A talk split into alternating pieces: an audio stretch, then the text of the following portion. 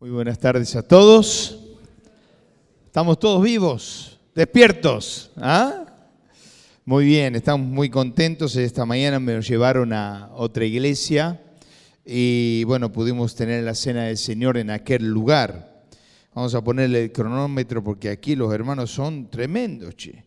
Si vos no pones el cronómetro, estamos en problema. Este, ¿Qué les parece si en esta, en esta noche, en esta tardecita, podemos abrir la Biblia para continuar este tema tan importante del diseño de Dios para tener un hogar a prueba de tormentas? Decía mi hermano Eliseo que pude tomar la última parte. ¿Qué necesidad que tenemos de volver a la cruz para entender el amor con que nos amó? Y para volver a tener ese amor y estar entregados a Él. Ahora, cuando yo pienso esto, pienso, cuando una vida está consagrada al Señor y la vida de la mujer, de la esposa, está entregada al Señor y la vida de los hijos está consagrada al Señor. ¿Cómo ese hogar, cómo esa familia es una bendición para otras familias?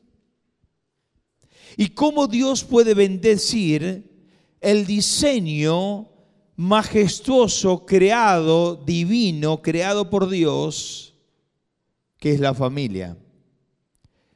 La familia fue creada por Dios no para fracasar. La familia fue creada por Dios para bendecir. La familia es la célula principal de la sociedad humana Cuanto más familias fuertes tengamos, más vamos a hacer un impacto en la sociedad. Ahora, yo quisiera que venga conmigo en la palabra de Dios a 2 Samuel. Segunda Samuel 6, 10 y 11. Allí estaba el arca.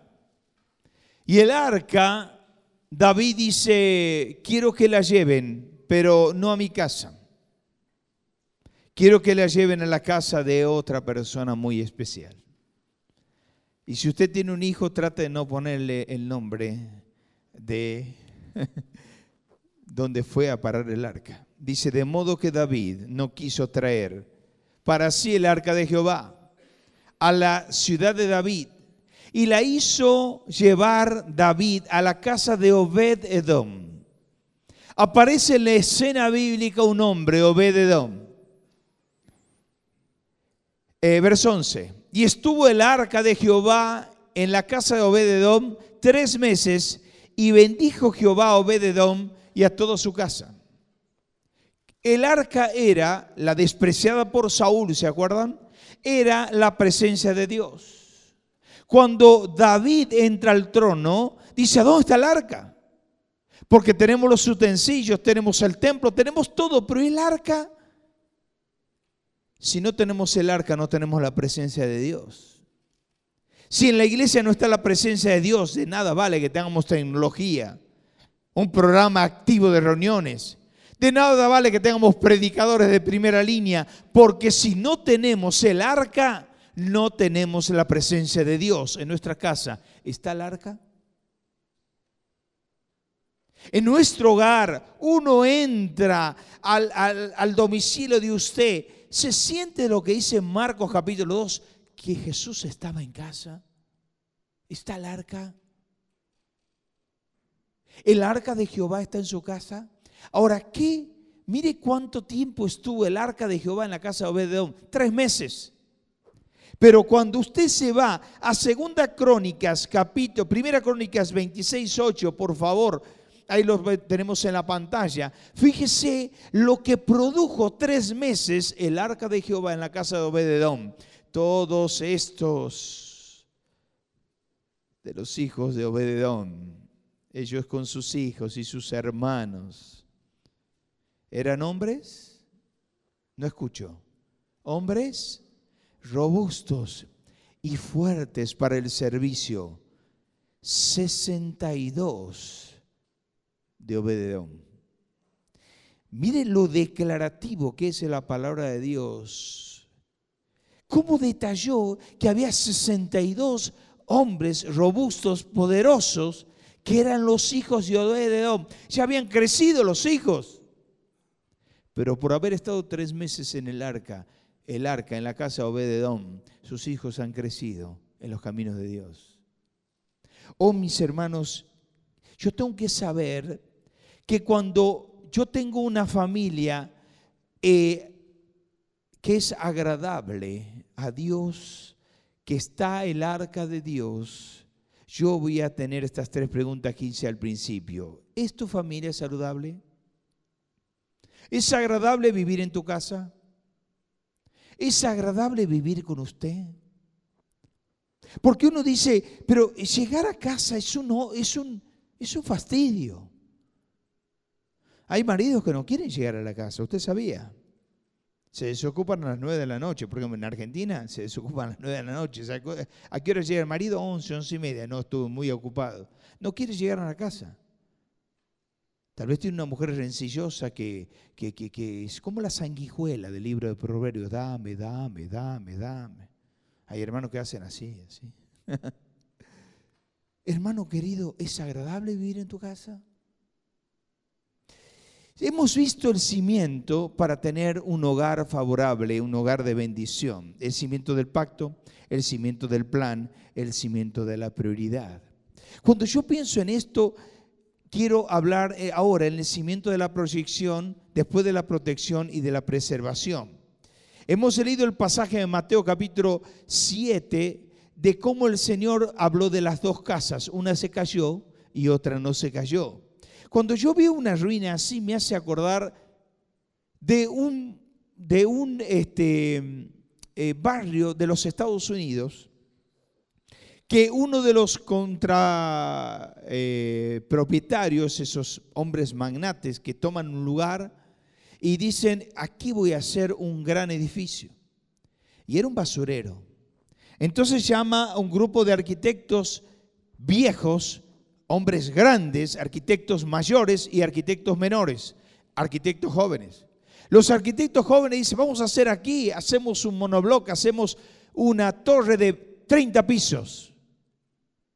Vienen los arquitectos mayores y dicen, no hagan allí, allí hay un basurero. No hicieron caso. ¿Qué hizo este hombre que puso el capital? Le hizo caso a los arquitectos jóvenes. Entonces hicieron la torre de 20 eh, pisos con una, un shopping abajo, con un lugar hermoso. La verdad que era extraordinario. Al cabo de los cinco años empezó a haber rajaduras, rajaduras, rajaduras. Y se empezó a desalojar ese edificio y se empezó a caer eh, ese monobloc. La pregunta de esta tarde es, ¿dónde tienes cimentado tu matrimonio y tu familia? ¿En qué está cimentado tu familia. ¿Estás cimentado como Obededón? ¿El arca está en tu casa? ¿O estás cimentado en las apariencias? ¿Estás cimentado en lo que tenés? ¿Estás cimentado en lo que crees que funciona? Un cimiento, por ejemplo, que no bendice es lo material. Cuando yo veo lo material, creo que cuanto más tengo, creo que soy más importante. Entonces, cuando más tengo, creo que soy más importante, entonces gasto lo que no tengo para comprar lo que no necesito, para demostrárselo tal vez al que no quiero. Y mi vida está fundamentado en lo material. Yo tengo que entender que lo material no es un cimiento para lo espiritual. Lo material no me da garantía que mi familia va a funcionar. Y quiero decirte también esto, lo que dije el primer día, tener argas dividida es el principio del divorcio. Porque el marido y la esposa que no tienen un arca unida y están ganando dinero y están cimentando su familia, están viviendo solo para lo material. ¿Y cuál es el problema? El divorcio está en puerta. Mire, el proceso del amor es desencadenante en la pareja, se consuma en el matrimonio se fructifican los hijos y se glorifican los nietos. Dentro del plan de Dios, según el Salmo 128, que no lo vamos a leer por, por causa del tiempo, pero vamos a ir eh, mostrando algunas pantallas donde aparece el Salmo 128 para hacer una pequeña exégesis. Es desencadenante en la, se desencadena en la pareja, el matrimonio se casa, se consuma en el matrimonio, se fructifica en los hijos y se glorifica en los nietos. ¿Cuándo pasa esto? Cuando está el matrimonio y la familia cimentado en la palabra de Dios. Vuelvo a preguntar, ¿en tu casa reina la palabra de Dios? ¿Se lee la Biblia juntos? ¿Tiene un culto familiar? Eso lo vamos a estar viendo. Últimos pensamientos de los cimientos. El Salmo 128 dice, tu mujer. Va para esto para los maridos. ¿Cómo está tu mujer? Tu mujer es una mujer que está como vaso más frágil, como dice Primera Pedro. Tu mujer es la mujer que puede opinar lo que quiere en la casa o está marginada y esclavizada, no puede hablar.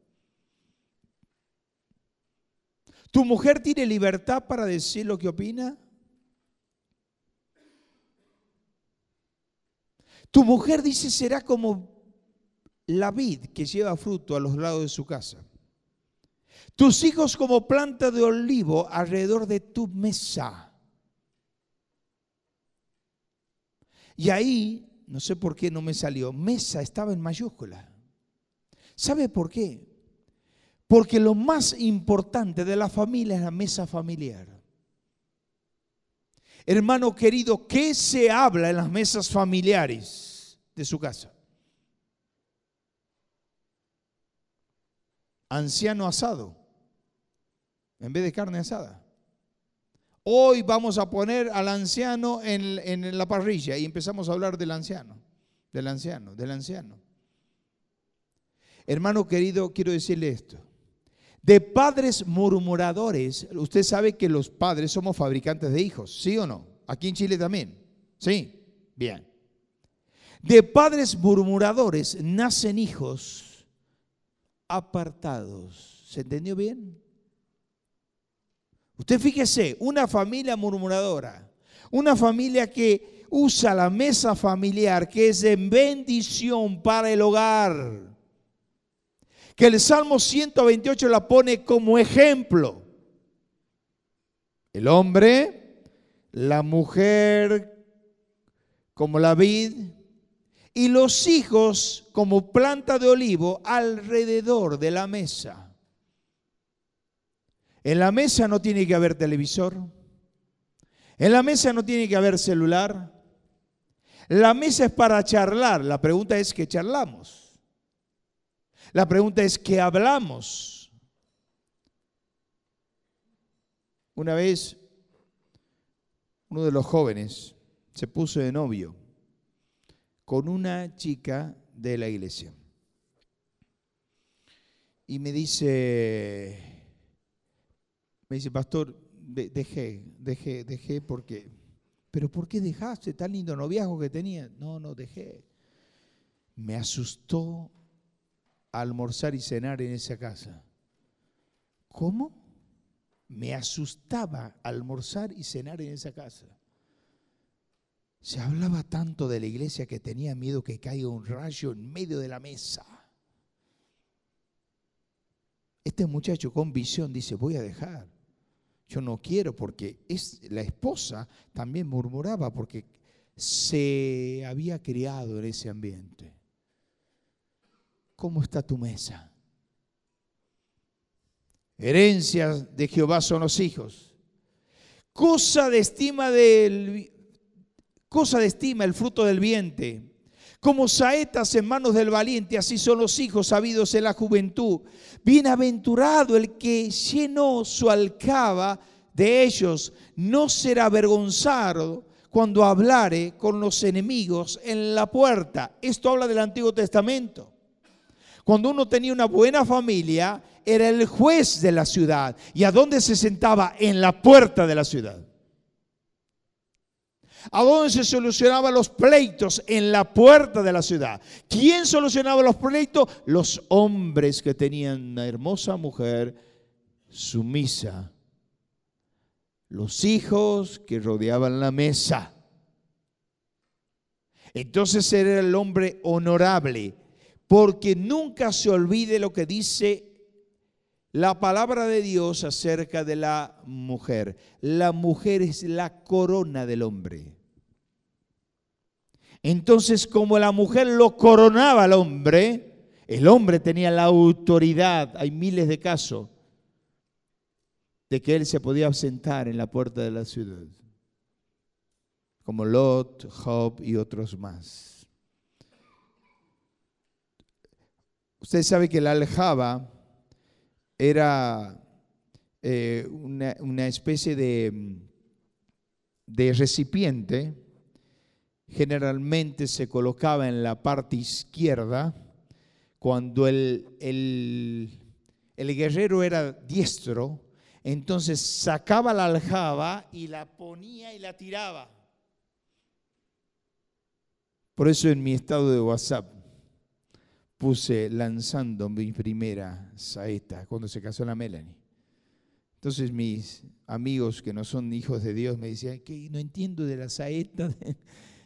Era la primera hija que estaba lanzando, los hijos sabidos en la juventud. ¿Cómo está la saeta de su hijo? ¿Cómo está su aljaba? ¿Estamos imprimiendo vida en sus hijos, en, los hijos? ¿Los hijos hablan bien de usted? ¿Somos de bendición para nuestros hijos?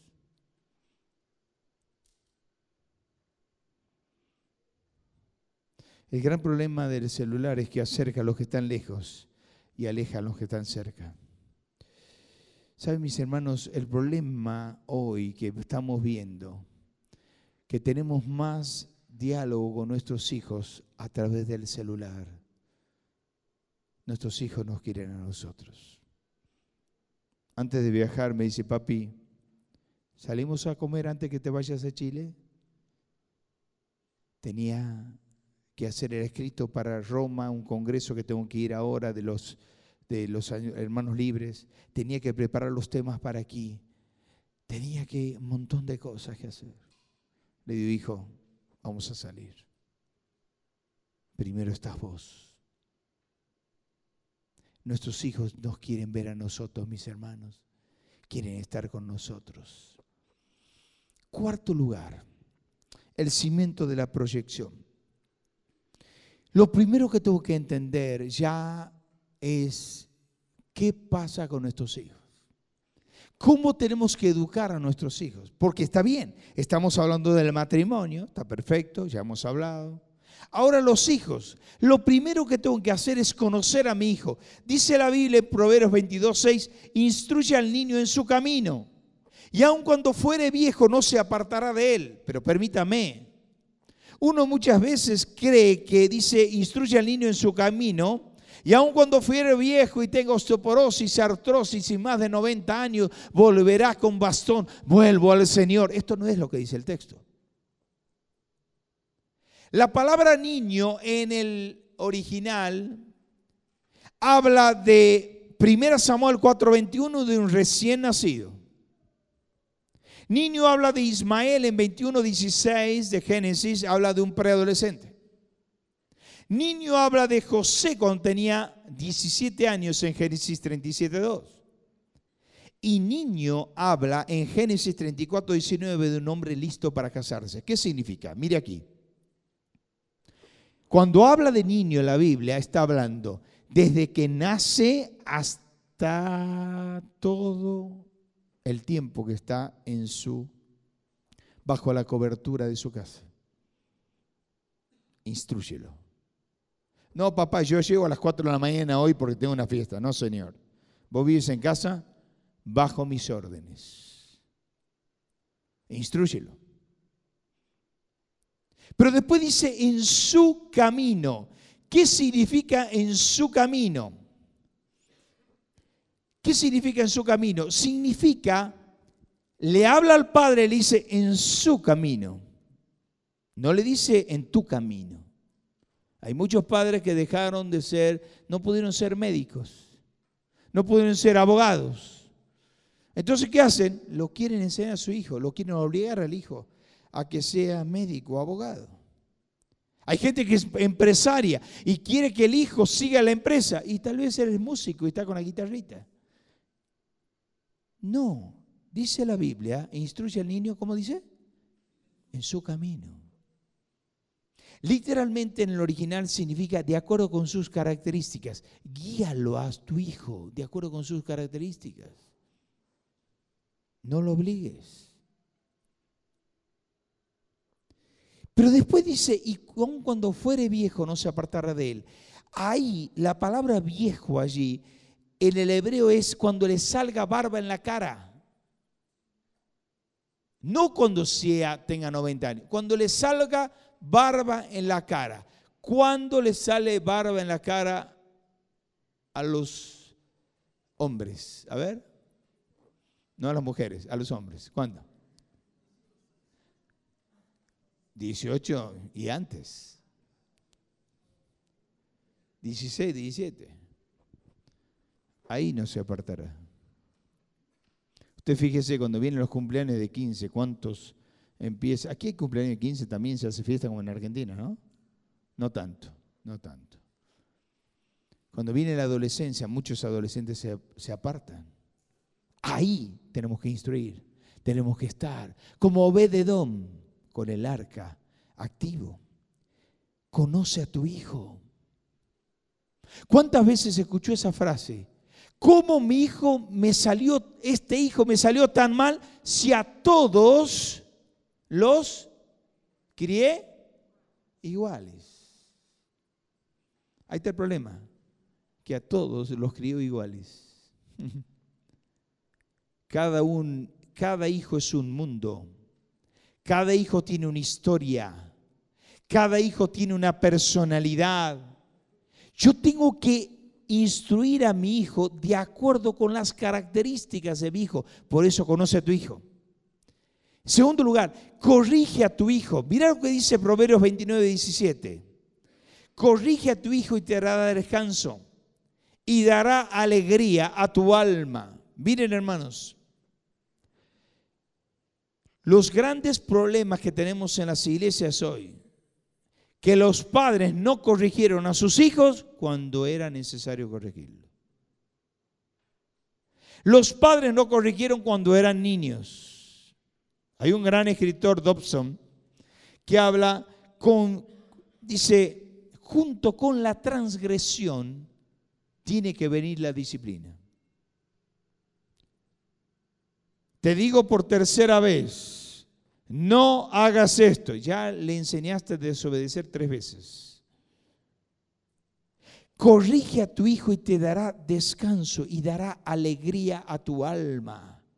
Yo tengo que enseñarle a mi hijo con corrección. ¿Cómo se corrige? Con vara.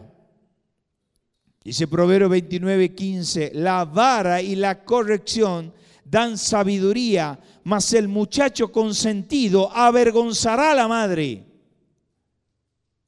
Hoy no lo avergüenza, es chico. Mañana cuando tenga 20 años sea una vergüenza en la universidad y una vergüenza en la iglesia local, se va a acordar usted, hermana, que no lo corrigió.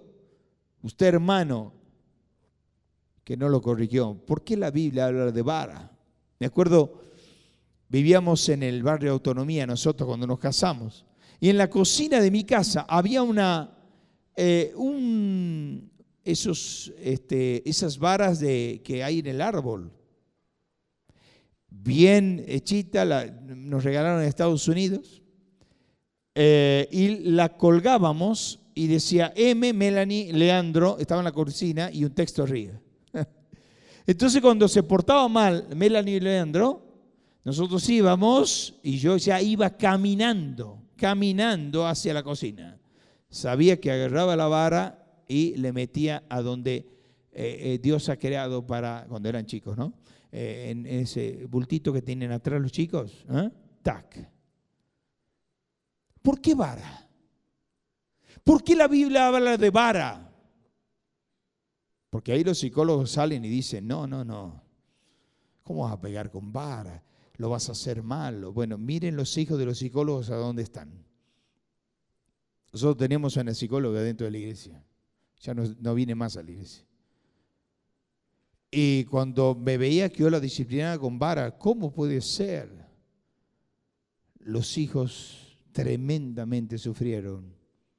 Rebelión en la escuela. Tres veces tuvieron que cambiarlo de escuela al chico más chico de ellos, porque nunca lo disciplinó. Y yo le dije a esta hermana, hermana, la Biblia dice vara, usted tiene que hacerlo con vara, no sé si me entiende. Usted sabe más que Dios. ¿Por qué la vara? Porque tiene que haber un elemento neutral para disciplinar a los hijos. Si yo uso mi mano para disciplinarlo y quiero disciplinarlo, después cuando le haga un cariño con mi mano, va a entender y va a creer que lo voy a pegar. La vara es el elemento neutral para disciplinar. La vara y la corrección dan sabiduría al muchacho. 22.15 de Proverbios dice, la necedad está ligada al corazón del muchacho, mas la vara de la corrección lo alejará de la necedad. ¿Qué significa necedad? ¿Vos querés tener un hijo necio? No disciplines a tu hijo. Y Proverbios 23.14 dice, lo castigarás con vara y librarás su alma del Seol. Pero no solo tengo que conocer a mi hijo, no solo tengo que corregir a mi hijo, sino tengo que compartir con mi hijo. Mira lo que dice Deuteronomio capítulo 6. Miren, eh, miren, miren esa foto. Miren, ¿sabe quién es esa foto? Melanie. Después véala por Facebook lo que es Melanie hoy, ¿no? Fue disciplinada en un solo día seis veces era lo más rebelde que había. Vos le decías, no hagas esto, y ella hacía, no hagas esto, y ella hacía. Eh, ahí abajo ella hacía la cena del Señor, se ponía la mantilla, porque es muy mandona. Entonces se ponía la mantilla, llamaba a todos los amiguitos y a todos, unos repartía los símbolos, todo en la cena, hacía la cena del Señor. Y como era mandona y era de carácter fuerte, quería mandonearla a la madre y al padre. Seis veces fue disciplinada. Hoy es una mujer de Dios, la tecladista de la iglesia. Es una esposa idónea. Hoy no es vergüenza para la madre, es una bendición para la madre. Hoy tiene 22 años, está casada y ama al Señor de su marido. Resulta, mis hermanos, resulta hacerle caso a la palabra de Dios. Resulta es de bendición. Deuteronomio 6, 6 dice, y estas palabras, mira lo que dice, y estas palabras dice, que yo te mando estarán sobre tu corazón. Y las repetirás a tus hijos y hablarás estando en tu casa y andando por el camino y al acostarte y al levantarte y atarás como una señal en tu mano y estarán como frontales en tus ojos. ¿Sabe mi hermano? Me habla que esas palabras tienen que estar en mi corazón. Si el Padre no tiene la palabra de Dios primero en la mente, en la capacidad, no bajará el corazón. Pero no solo le hablarás a tus hijos mientras que estás en tu casa. ¿Usted le habla a su hijo mientras que está en su casa? ¿Usted escucha música cristiana mientras que está en su casa? Pero no solo en su casa, sino en el camino. El camino significa cuando lo llevo a la escuela, hablarle de las cosas de Dios. Dialogue con su hijo hable con su hijo. Trátele de sacar el problema de los padres hoy que no hablan de temas de lo que pasa en la escuela. Hermano querido, el primero que tiene que hablarle de sexo al hijo varón es el padre. La primera que tiene que hablarle de sexo a la hija mujer es la madre. Y si usted no lo hace, lo va a hacer el compañerito de la escuela. Si usted no lo hace, lo hace un clic de Google. Si usted no lo hace, lo va a hacer Satanás. Instruya a su hijo. Conozca a su hijo. Corrija a su hijo. Y comparta con su hijo. Ahora, uno mira esto y dice, a ver, ¿cuál es la patología familiar milenaria? Y uno dice, a ver, vamos a Génesis capítulo 25 y verso 28. Estaba, ¿se acuerda la historia de Isaac? ¿Se acuerdan? ¿Cómo dice Isaac amaba a quién?